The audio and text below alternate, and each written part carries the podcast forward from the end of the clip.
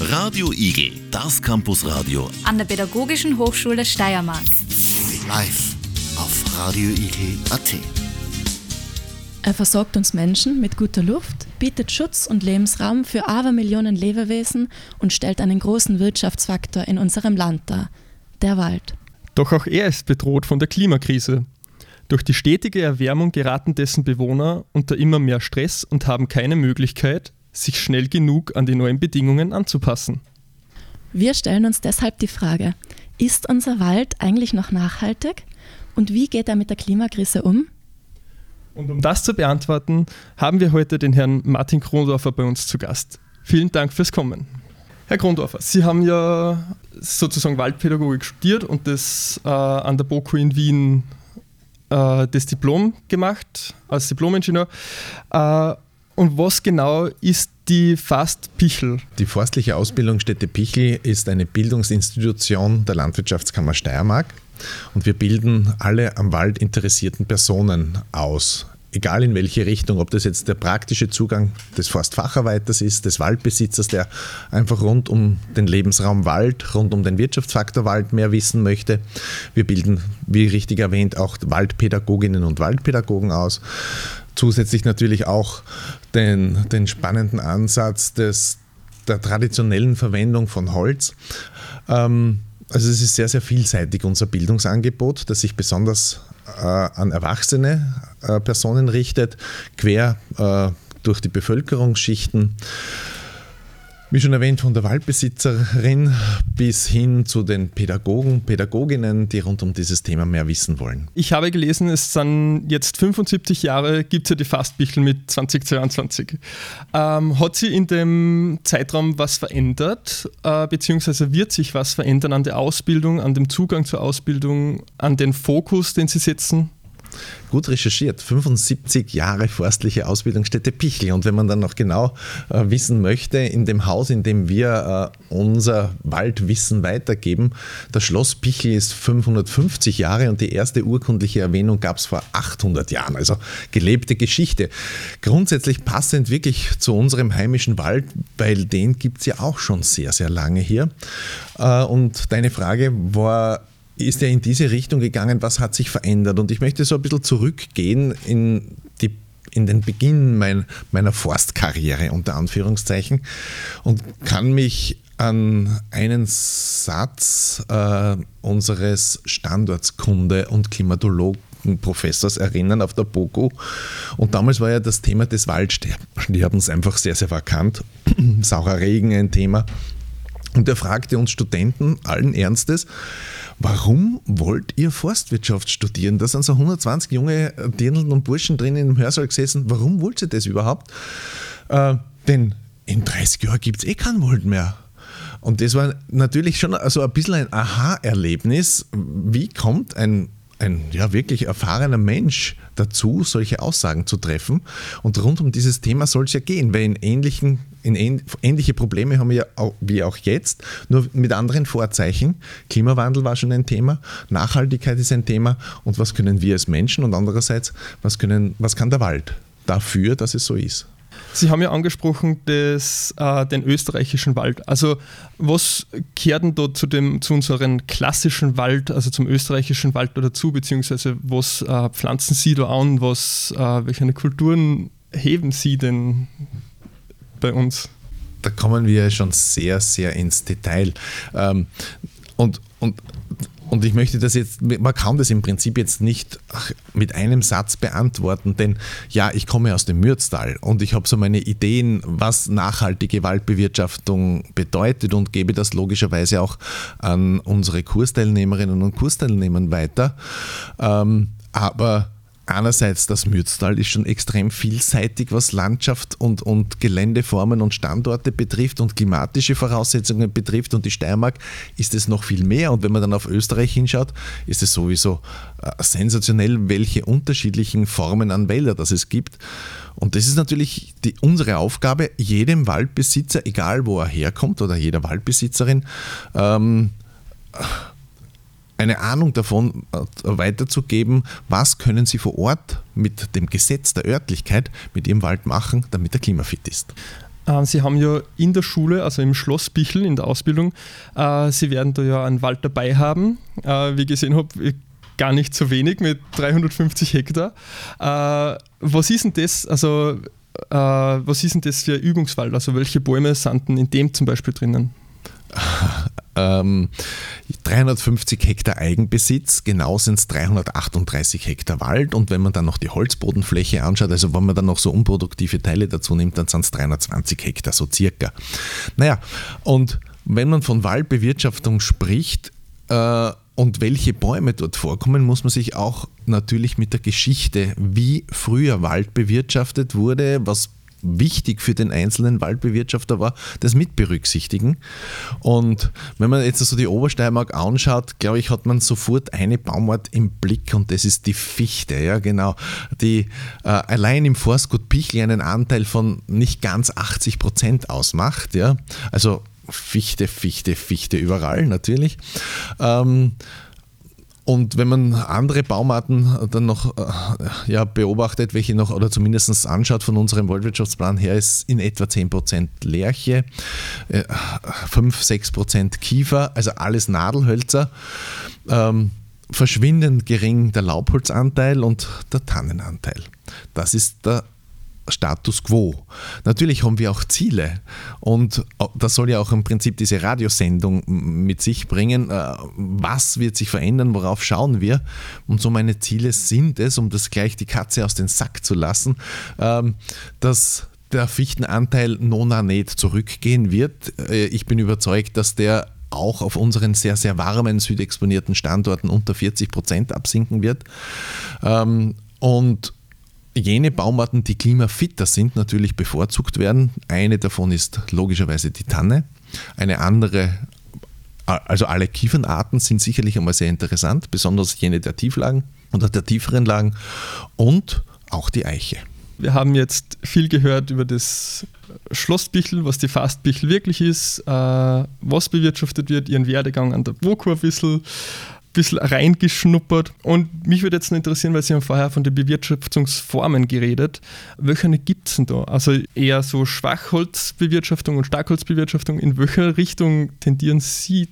Die Vielseitigkeit macht es aus. Wir haben ein meiner Ansicht sehr, sehr tolles Projekt im letzten Jahr abgeschlossen, das sich äh, den Fokus hatte, wie biodivers ist unser Wirtschaftswald.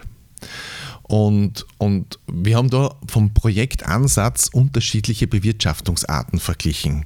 Jene Bereiche, die als Kahlschlag bewirtschaftet wurden, die als Schirmschlag bewirtschaftet wurden, plenterartige Bewirtschaftungsformen, Altholz mit jungen Holz, Laubwald mit Nadelwald. Aber eine Antwort darauf zu geben, was ist gut und was ist schlecht, das kann ich nicht sagen. Aus dem Hintergrund, äh, wenn es um die Bewirtschaftung von, von äh, Wäldern geht, hat das immer einen Einfluss auf das eine positiv, auf das andere negativ. Das bedeutet, wenn ich jetzt nur so diesen äh, häufig negativ gesehenen Kahlschlag, ich bin kein Kahlschlagsverfechter, aber nur so, so ein Extrembeispiel hernehme, ähm, man braucht sich, nur, nur vorstellen, wenn ich einen Kahlschlag mache, ändert sich sofort die klimatischen Voraussetzungen auf dem Standort. Es wird wärmer, dann wird es im Winter logischerweise kälter. Äh, aber Pionierbaumarten haben hier plötzlich eine Möglichkeit, sich zu entwickeln. Man denke an die Birke, man denke an die Zitterpappel. Nur an diese Baumarten, die bio, biodiverser nicht sein können. Ja? Andererseits auf Freiflächen entstehen plötzlich Blühpflanzen, die ich einem geschlossenen, blendartig bewirtschafteten Wald nicht habe. Andererseits, andererseits all diese Tiere, die feucht und, und kühle Verhältnisse wollen, die haben natürlich mit einem Kahlschlag ein Riesenproblem, weil die äh, dort plötzlich keine Lebensformen mehr haben.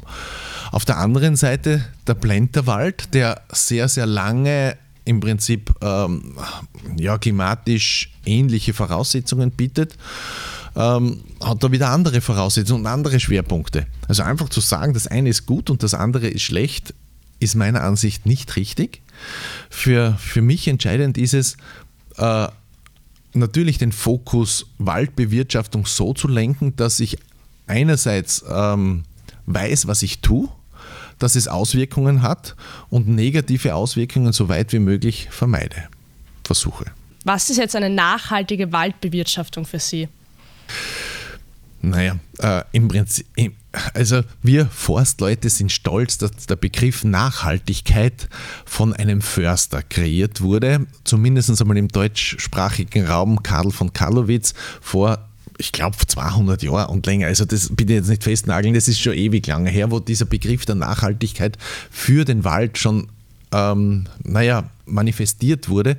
Ausgehend aber aus England und Frankreich nach Deutschland kommen und so ist es natürlich auch nach Österreich gekommen, wo man bemerkt hat, dass der Rohstoff Holz, den hat man ja damals so als Energieträger hauptsächlich gebraucht, das Bauholz gebraucht, einfach nicht unendlich zur Verfügung steht und dass man sich überlegen muss, wie kann dieser Rohstoff in gleicher Menge immer äh, der Industrie damals zur Verfügung gestellt werden. Und daher kommt eben dieser Begriff der Nachhaltigkeit.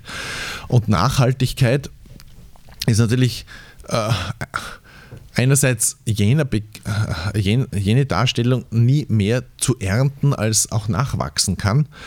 Ähm, natürlich eine sehr hehre Herausforderung, besonders dann, wenn wirtschaftliche Aspekte vielleicht auch noch im Hintergrund sind. Aber ich kann garantieren, dass der österreichische Wald nachhaltiger ist als viele glauben äh, und generell auch der europäische Wald. Ein bisschen anders schaut es natürlich in den Tropen aus, wo dieser Aspekt noch nicht unbedingt Einzug gehalten hat. Ähm, aber Nachhaltigkeit ist gelebte Waldwirtschaft. Was machen jetzt aber Sie, damit Ihre Wälder nachhaltig sind? Ja, da müssen wir mehrere Schienen uns anschauen. Einerseits einmal so den wirtschaftlichen Aspekt, nie mehr zu nutzen als nachwächst, das ist das eine. Äh, und da machen wir periodisch unsere ähm, Aufnahmen draußen im Wald, wo halt der Zuwachs ermittelt wird, wie viel Kubikmeter wachsen am Hektar zu und logischerweise das ist so die Basis, was ich nutzen kann. Auf der anderen Seite natürlich Nachhaltigkeit ist und genau in diese Richtung stehen ja auch die Eingangsfragen. Ähm, naja, Nachhaltigkeit heißt auch für die nächsten Generationen den Wald ähm, in der Form, so wie wir ihn kennen, so weit wie möglich, sage ich mal dazu, ähm, zu erhalten. Herausforderungen gibt es. Das Thema Klimawandel wurde gesprochen schon besprochen, wurde schon angesprochen. Und natürlich hier vorausschauend zu handeln, um den Wald für die nächsten Generationen zu erhalten, ist genauso Nachhaltigkeit, genau. Was würden Sie anderen Leuten raten, um mehr Nachhaltigkeit zu erzielen? Diese Frage habe ich jetzt nicht in dieser Form erwartet, muss ich sagen. Äh, muss jetzt ein bisschen nachdenken dazu. Ähm, denn von meiner Seite ausgehend und ich glaube, das ist in, im, im Herzen jeder Waldbesitzerin und jeden Waldbesitzerinnen fest verankert. Einerseits dieser Generationenvertrag, den man unter Anführungszeichen hat, dass der Wald auch der nächsten Generation zur Verfügung steht, weil unsere, äh, wir sind hauptsächlich in Österreich Privatwald. Nicht? Und einfach jetzt nur zu nehmen, damit es mir gut geht, ist, glaube ich, jedem Waldbesitzer sehr, sehr fern, dieser Gedanken. Er möchte es den Enkeln und den Kindern weitergeben. Und das ist es im Prinzip ja auch so, was unsere Vorfahren gemacht haben. Das, was wir ernten können, das wurde von ihnen so gestaltet, dass wir es haben. So, wir sind zurück und falls Sie sich fragen, wer wir sind, neben unserem Gast Martin Krondorfer, wir sind vier Primarstufenstudenten an der Pädagogischen Hochschule Steiermark, die heute den Radiobeitrag gestalten zum Thema Wald und Klimawandel. Und bevor ich nun zu meinem Aspekt im Klimawandel komme, möchte ich Sie doch gerne etwas fragen, das Sie vorhin erwähnt haben. Und ich bereue es ein wenig, dass ich nicht gleich nachgefragt habe. Sie haben erwähnt, dass Ihre Professoren an der BOKU Ihnen sozusagen davon abgeraten haben, Forstwirtschaft weiter zu studieren. Wie haben Sie dann, mich interessiert es eben als Studentin, wie haben Sie trotzdem weitergemacht? Warum haben Sie weitergemacht und bereuen Sie sozusagen oder finden Sie es gut, dass Sie es dann trotzdem durchgezogen haben, auch wenn die Professoren, die Hörerinnen sozusagen Ihnen davon abgeraten haben? Ich glaube, das war nur eine Strategie von unserem Professor, gleich am Anfang die Studien Studentenzahlen zu senken, weil wir waren wirklich viel. Ja, es waren sehr, sehr viele und, und im Prinzip haben auch wirklich nur in dem Jahrgang 30 dann abgeschlossen. Ähm, ich bereue es keine Sekunde, dass ich auf der Universität für Bodenkultur studiert habe. Die Perspektiven, die geboten werden, die Aspekte, die geboten werden, sind sensationell. Ich möchte jetzt keine Konkurrenz zur Pädagogischen Akademie da machen. ähm, ähm, und, und natürlich die Sätze in gewissem Maße haben einerseits recht und gehabt, hat er recht gehabt und andererseits auch wieder nicht. Aus dem Hintergrund, es hat einen wesentlichen Einfluss gehabt, dieser saure Regen damals auf die Gesundheit unseres Waldes. Und wenn wir nichts unternommen hätten, würde es Landstriche geben, die wirklich waldfrei sind. Und diese Szenarien gab es ja auch schon damals, wo im Erzgebirge oder im Ostring in Niederösterreich schon größere Waldbestände abgestorben sind dass es nicht so gekommen ist, haben wir natürlich auch uns zu verdanken, wo wir dann entsprechende Maßnahmen gesetzt haben. Und das wird natürlich auch ein wesentlicher Teil jetzt der heutigen Probleme sein, dass wir Maßnahmen setzen, dass der Klimawandel in gewissem Maße nicht so dramatisch kommt, wie er prognostiziert wird. Wie spüren Sie den Klimawandel denn heutzutage schon in Ihren Wäldern, in Ihrem Wald? Ich möchte die Klimadaten, ich, ich kenne sie jetzt nur vom Mürztal, äh, kurz darstellen. Der 100-jährige Temperaturschnitt ist 6,9 Grad. Wenn man die letzten 10 Jahre anschaut, ist es 9,1 Grad. Wenn man nur die letzten 10 Jahr, äh, zwei Jahre anschaut, sind es über 10 Grad. Gut, okay, schwer vergleichbar, gell, diese, diese Zeitreihen. Aber grundsätzlich merkt man auch von unseren Klimaforschern, oder sie sagen es ja auch ganz klar, es wird wärmer. Ähm, und ähm, die Niederschlagsverteilung, das, was für mich noch ein größeres Thema ist, ähm, verändert sich. Ähm, einerseits zugunsten der Winterniederschläge zu Lasten der Sommerniederschläge. Und wenn man unsere Bäume oder überhaupt die Vegetation anschaut, wann braucht unsere Vegetation Wasser, na, nicht im Winter, sondern sie brauchen es im Sommer. Ja? Und das wird der Knackpunkt werden. Ja? Okay, danke schön. Meine Frage jetzt wäre, haben Sie beispielsweise zu diesen Punkten schon, erhalten Sie da irgendwie Unterstützung oder wünschen Sie sich hier mehr Unterstützung im Sinne von, dass man eben den Wald unterstützt, dass er, wenn er das Wasser braucht im Sommer, wie kann man das erreichen oder ja.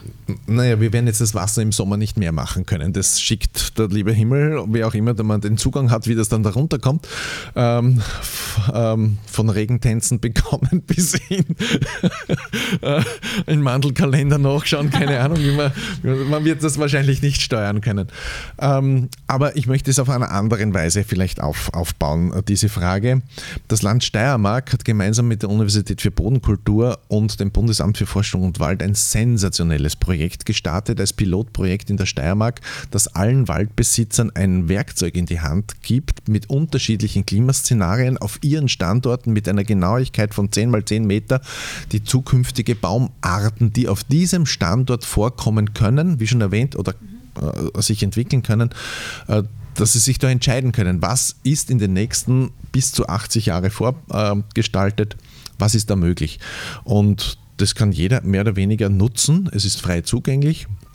Man braucht einfach nur ein, ein Smartphone und das geht schon. Ja, man muss nur halt einen Punkt im Wald anklicken. Also am Acker geht es nicht. Welche verschiedenen Möglichkeiten hatten jetzt ein Waldbesitzer, eine Waldbesitzerin denn wirklich?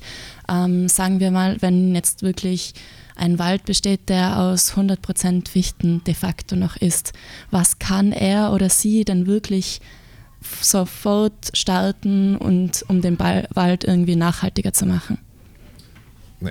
Das ist ein im Prinzip jetzt eine Woche Arbeit, ja, die ich jetzt da im Prinzip in kurzer Form beantworten darf. Ähm, vielleicht vor, äh, bei, bei der Fragestellung sind mir ein paar Dinge aufgefallen. Einerseits Fichtenwald es muss uns klar sein, dass es auch diesen natürlichen Fichtenwald gibt und den nicht immer so als negative, äh, negatives äh, Dogma zu sehen. Nur äh, beim Fichtenwald steht halt dort, wo er natürlich ist, Subalpin vorn. Ja, und dann wissen wir von der Seehöhe, dass das nicht im Leibnizer Becken oder irgendwo in Bad Radgersburg sein wird. Ähm, und dort hat die Fichte natürlich in Zukunft sicherlich, und das merkt man ja im Prinzip auch schon, sehr, sehr, einen sehr, sehr schweren Stand. Ja, besonders dann heiße, trockene Sommer, Grundwasserspiegel sinkt ab, Wasserkontakt äh, mit den Wurzeln ist nicht mehr gegeben. Und dann gibt es natürlich Sekundärschädlinge, wie zum Beispiel den Borkenkäfer. Ja, und für jene Fichtenwälder, die sekundär und nicht auf den Standort angepasst sind, gibt es natürlich, wie aus der Waldtypisierung herauslesbar ist, Möglichkeiten, den Wald umzugestalten. Wobei das natürlich auch ein sehr hehres Ziel ist. Jetzt wissen wir, was zum Tun ist, aber wir wissen, dass unsere Bäume, die wir heute pflanzen, naja, 80 Jahre auf diesem Standort mindestens stehen. Ja? Und das sind Zeiträume, die man nicht so leicht überblicken kann. Das sind alles Prognosen im Klimawandel. Das sind, ja, ob sie jetzt eintreffen oder nicht, das wissen wir nicht. Ich möchte jetzt nicht äh, negativ sehen. Die Tendenzen gehen eindeutig in diese Richtung. Ich kann mich nur erinnern, mein Waldbau, also mein Standortsprofessor hat mir okay, vor 20 Jahren ist das schon her, schon länger gesagt, das mit dem Klimawandel ist ein Blödsinn. Ja, ja, es wird kurzfristig wärmer, aber ich garantiere, wenn der Golfstrom sich umdreht, dann wird es kälter. Ja, genau. Na, wird auch so sein, nicht? wenn der Golfstrom sich dreht, dann wird es wirklich kälter. Wir wissen es nicht hundertprozentig. Tendenzen zurzeit gehen einfach in Richtung wärmer und da äh, kann ich nur sagen, schauen wir bei dieser Waldtypisierung, bei diesem Waldbauberater einfach nach, was sind die Baumarten, die vorgeschlagen werden auf diesem Standort. Und und da gibt es, jeder versteht die grün-rot-gelb-Ampel, ja. Also, äh, und das, was rot ist, ist nicht unbedingt empfehlenswert und was grün ist, bitte, das wäre die richtige Baumart für diesen Standort bei unterschiedlichen Prognosen. Ähm, gleich darauf folgend ist jetzt vielleicht gut irgendwo einzuklinken, dass es ja verschiedene Möglichkeiten gibt, ähm, Bäume jetzt an ihren Standort anzupassen. Ähm, wie sehen denn Sie das? Ist es okay für den Wald? Sagen wir, wir nehmen jetzt einmal Baumarten, die eigentlich nicht typisch in Österreich sind, die nicht heimisch in Österreich sind. Wie stehen denn Sie da dazu? Den Baum an den Standort anzupassen, glaube ich nicht, dass das geht. Das muss man umgekehrt machen ich habe einen Standort und auf diesem Standort hat irgendeine Baumart ihr Optimum. Und das ist die richtige. Ja? Das ist die richtige. Ähm, und ich verstehe die Fragestellung jetzt so, dass man äh, natürlich jetzt Klimaregionen sucht, die ähnlich zu dem sind, was prognostiziert ist. Ja? Und da braucht man nur noch in den Westen von Nordamerika schauen, wo es jetzt wahrscheinlich regnet. Die haben bis zu 1500, 2000 Millimeter Niederschlag im Winter und im Sommer keinen. Ja? Wunderschön. Bitte Urlaubsgegend, super, immer Sonnenschein. Ja? Ähm, man kennt. Ne, äh, Kalifornien, ja, wirklich super, die ganze Zeit. Ähm, ja, aber das ist ja nicht nur alles, dass, ich da, dass diese Bäume mit weniger Niederschlag zurechtkommen.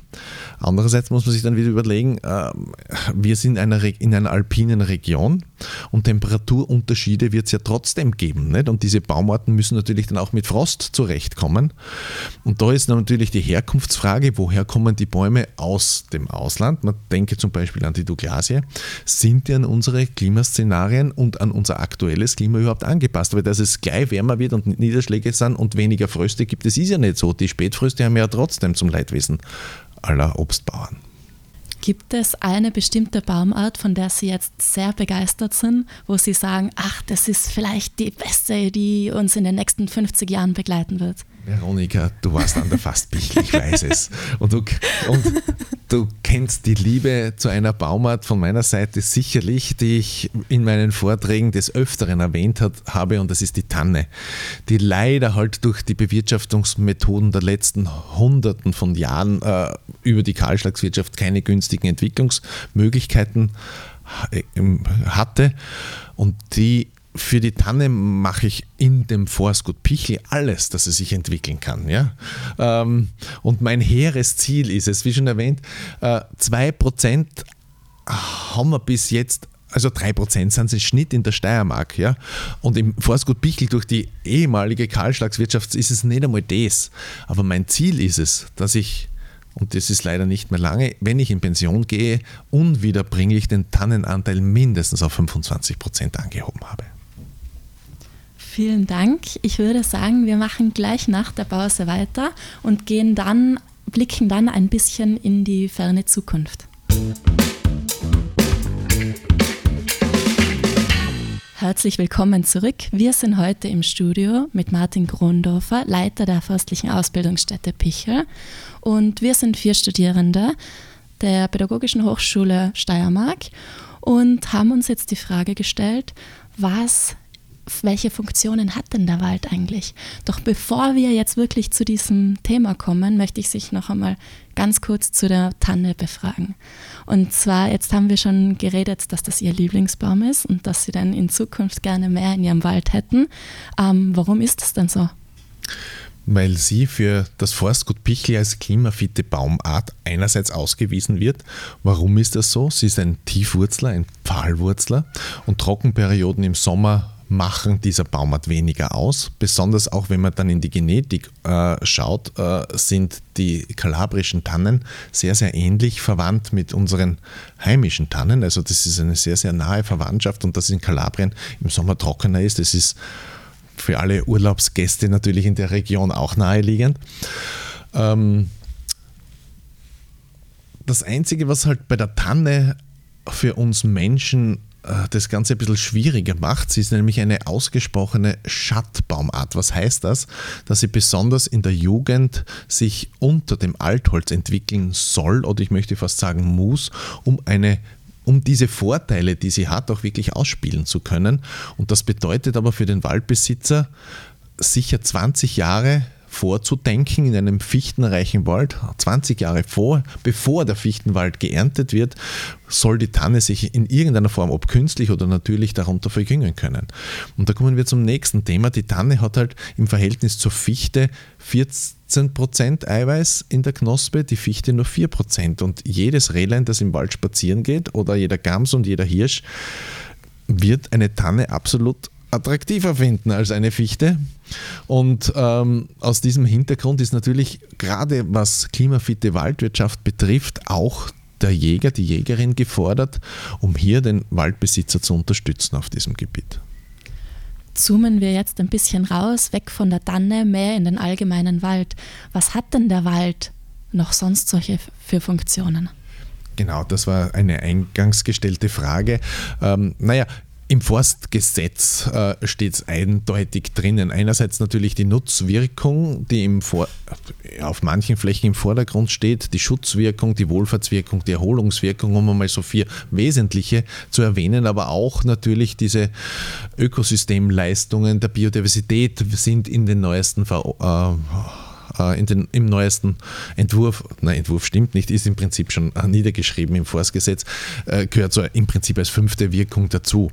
Um vielleicht genauer zu erklären, was was ist, die Nutzwirkung ist, glaube ich, sonnenklar, die braucht man nicht näher erklären. Die, die Nutzung vom Rohstoff Holz, weitergehend natürlich von Pilzen und Beeren und, und Schmuckreisig und so weiter, Christbäumen, die Schutzwirkung auch bei uns in Österreich sehr, sehr naheliegend, dass man weiß, was es heißt, dass einerseits durch den Wald der Standort an sich erhalten bleibt, der Standortschutzwald, oder dass er menschliche Einrichtungen, Objekte schützt ähm, die Wohlfahrtswirkung nicht ganz so einfach zu erkennen, was das ist. Das ist das Wald und das passt genau auch zum Klimawandel dazu.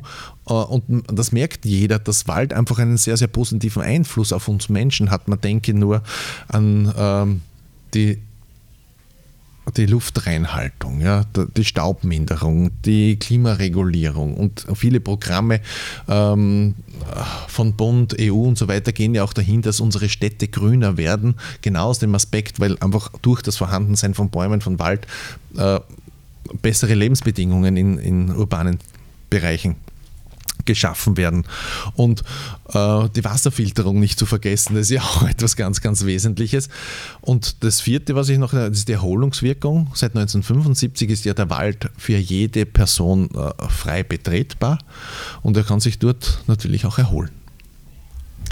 Was sagen Sie denn jetzt zu kritischen Stimmen, die eher dafür sind, dass der Wald nicht genutzt wird, sprich, dass das Holz nicht geerntet wird, dass Bäume nicht gefällt werden, sondern die Leute, die der Meinung sind, ähm, der Baum muss stehen bleiben, so lange wie nur möglich und er sollte nicht genutzt werden. Was sagen Sie denn dazu?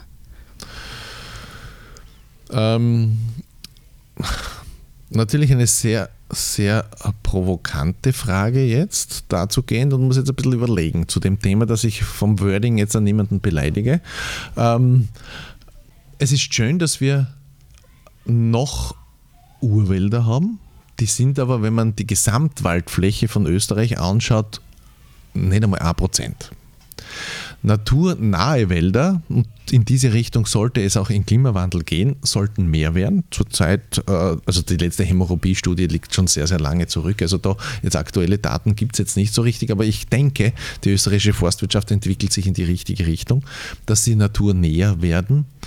Und einfach jetzt zu sagen, den Wald außer Nutzung zu stellen, bedeutet aber, dass einer der genialsten Rohstoffe, die wir haben, die nachhaltig, und der Begriff wurde schon des Öfteren erwähnt, der der nachhaltig bewirtschaftet wird in unserer Region, dass dieser wertvolle Rohstoff weniger wird.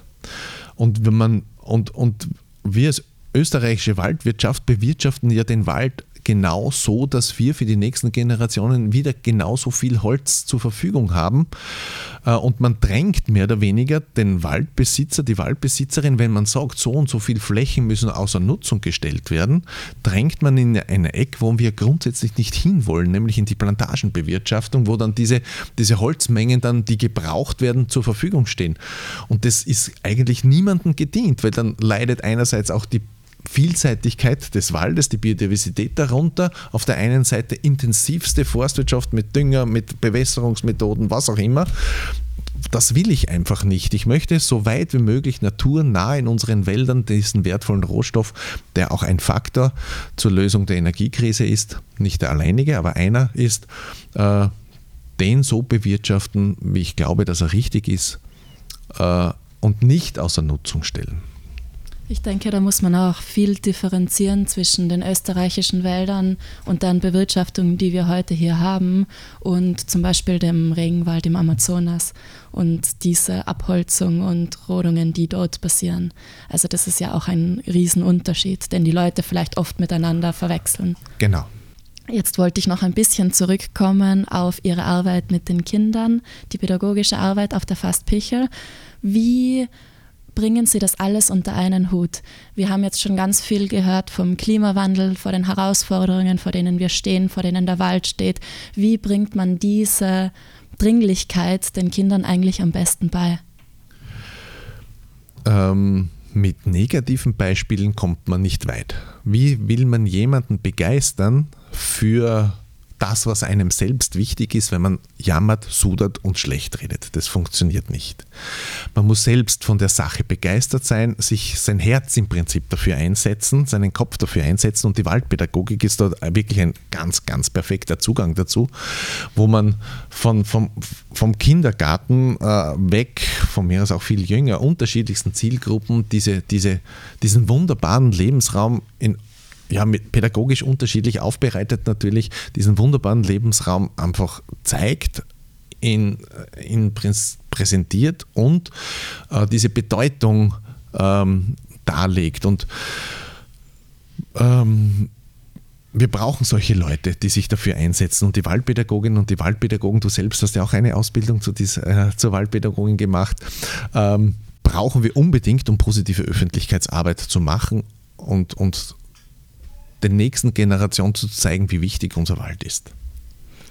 Das merke ich auch selber immer wieder mit Kindern, gerade die in der Stadt wohnen, dass einfach diese Aufmerksamkeit, dieses Wissen überhaupt noch nicht da ist, das aber eigentlich ganz natürlich in den Kindern steckt, dieser Entdeckungsdrang, den Wald einfach zu entdecken, im Wald zu spielen, zu erforschen, Sachen nachzufragen, dass das ganz, ganz viel in den Kindern steckt, aber ganz oft einfach nicht die Möglichkeit da ist, sich privat auch in den Wald zu begeben. Ja, das Ziel, das Ziel äh, ist es ja, das und ich denke, das ist ein sehr niedriges Ziel, aber ich glaube bis dato noch nicht hundertprozentig erreicht, dass jedes Volksschulkind mindestens einmal eine waldpädagogische Führung äh, mitgemacht hat mit einem der vielen Waldpädagoginnen und Waldpädagogen, die in Österreich tätig sind. Ähm, und da würde ich jede Pädagogin in, in, in, den Schulen einfach bitten, nehmen Sie das Angebot einfach wahr äh, und schauen Sie auf der Plattform www.waldpädagogik.at nach, wo in der nä näheren Region, in der näheren äh, eine Waldpädagogin, ein Waldpädagoge tätig ist. Was kann man denn in so einer waldpädagogischen Führung eigentlich alles lernen? Ähm, bei der waldpädagogischen Führung, ne, das, das macht man mit der Pädagogin aus. Das Thema Wald ist ja so, so weit. Nicht? Äh, einerseits äh, der spannende Lebensraum Wald. Was, was spielt sich überhaupt dort alles ab? Vom kleinen äh, Weberknecht bis zum großen Hirsch, das sind einmal so die Tiere kurz einmal dargestellt, bis hin zum Rohstoff Holz. Woher kommt er? Welche über die Wirkungen des Waldes haben wir schon gesprochen, dass die spielerisch dargestellt werden. Also mit dem Erleben, mit dem Tun draußen, glaube ich, kann man rund um, rund um äh, Wissensvermittlung viel, viel mehr bewirken, als wenn man das an einem Film oder in einem Lehrsaal erzählt bekommt. Und das ist der Ansatz der Waldpädagogik. Tun draußen im Wald. Vielen Dank. Ähm, zum Schluss hätten wir noch ein kleines Spiel vorbereitet und das geht jetzt folgendermaßen. Wir haben jeweils zwei Wörter vorbereitet und Sie entscheiden sich jetzt möglichst spontan für eines dieser Wörter. Fangen wir an. Sie müssen Ihre Entscheidung aber nicht begründen. Also es soll möglichst schnell und möglichst spontan passieren. Ähm, Fichte oder Tanne? Tanne. Kiefer oder Lärche? Kiefer. Laub oder Nadelwald? Beides. Motorsäge oder Axt? Beides. Borkenkäfer oder Trockenstress? Beides ist ein Problem. ähm, 500 Meter oder 1500 Meter Seehöhe? Jede, jede Seehöhe hat ihre Einzigartigkeit. ähm, und die allerletzte Entscheidung ist nach Graz oder St. Barbara im Mürztal. Das ist logisch. Entschuldigung an alle Grazer, St. Barbara im Mürztal ist die schönste Region der Welt. Herr Grundorfer, vielen Dank fürs Kommen. Vielen Dank für das wunderbare Gespräch und wir sagen, ich glaube, im Namen von allen uns Studierenden, danke sehr. Gerne. Danke für die Einladung. Radio Igel, das Campusradio an der Pädagogischen Hochschule Steiermark. Live auf radioigel.at.